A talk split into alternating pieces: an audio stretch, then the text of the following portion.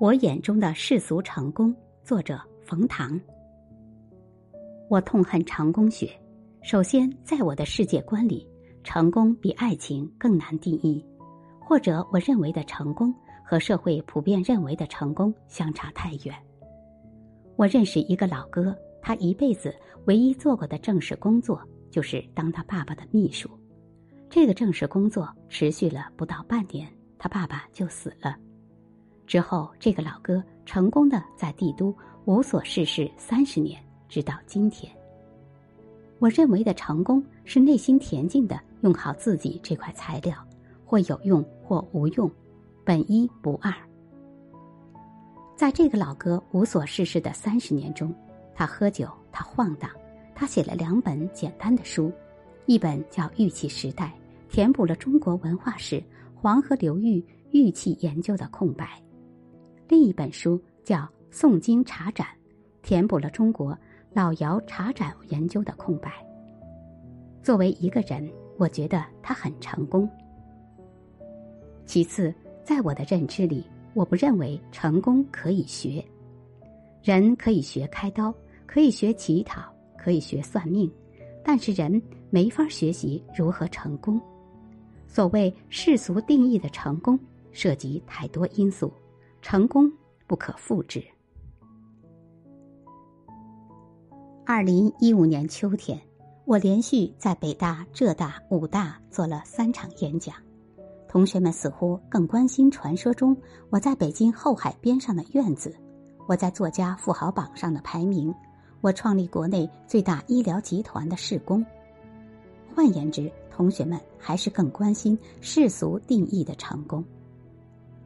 无奈之下，职业病发作，勉为其难，我还是用了中国古人提供的框架，用咨询公司训练出的总结归纳能力，和同学们讲了讲我认为取得世俗成功的十大要素：一命二运三风水，四积阴德五读书，六名七相八敬神，九交贵人十养生。一命，我的定义，命是 DNA。从生物学的角度看，人生来不平等，人的智商、情商、身体机能，很大程度上在出生的时候就已经决定了。后天的努力虽有用，但是先天先于后天，先天大于后天。夸张点说，猪八戒再勤奋也变不成孙悟空，孙悟空再修行也变不成唐僧。二运，我的定义，运是时机。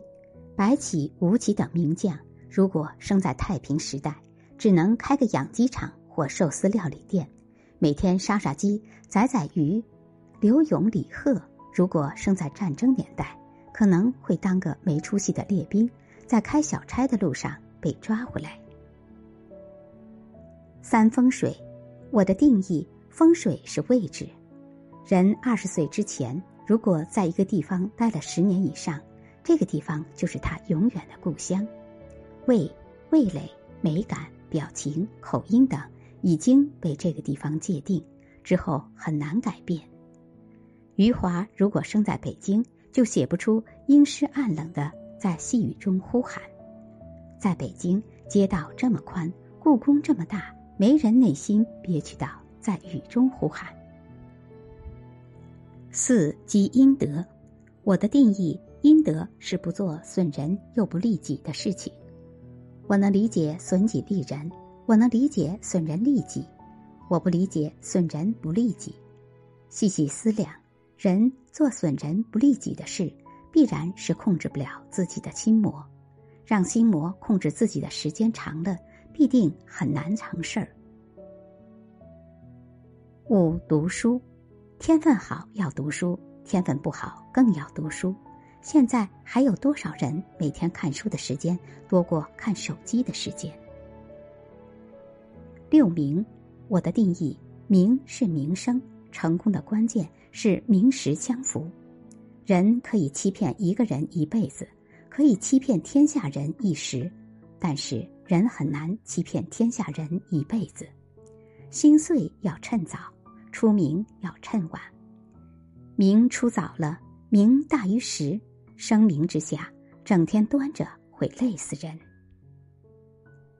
七相，自古以来，人类的世界都是看脸的世界。相有三个组成部分：长相、身材、精神面貌。长得好的人的确占便宜。面对一张姣好的如瓷如玉如芙蓉的脸，尽管知道可能整过形、微整过容，有化妆品的功劳，皮肉之下都是骷髅，人类还是难免邪念袅袅，心存怜惜。即便没有一张好面容，至少要保持一个好身材；即便不能保持好身材，至少要控制体重。再差再差，脸也没有，屁股也没有，胸也没有，至少要保持精神面貌。每天早上面对世界微笑，遇上杨贵妃，能像安禄山一样跳起胡旋舞。八敬神，我敬的神不是如今到处都是。但又奇丑无比的金佛，而是头上的星空和心里真实的人性兽性。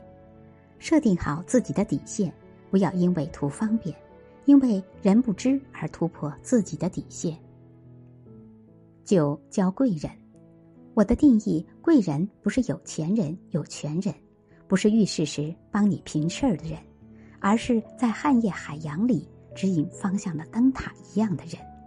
是腿摔断了之后拐杖一样的人，是非常不开心的时候酒一样的人，是渴了很久之后水一样的人。十养生，从一到九都做到。如果没有好身体，也是空谈。养生不是信中医，不是吃斋念佛，而是起居有时，饮食有度，是该睡觉的时候能倒头就睡着。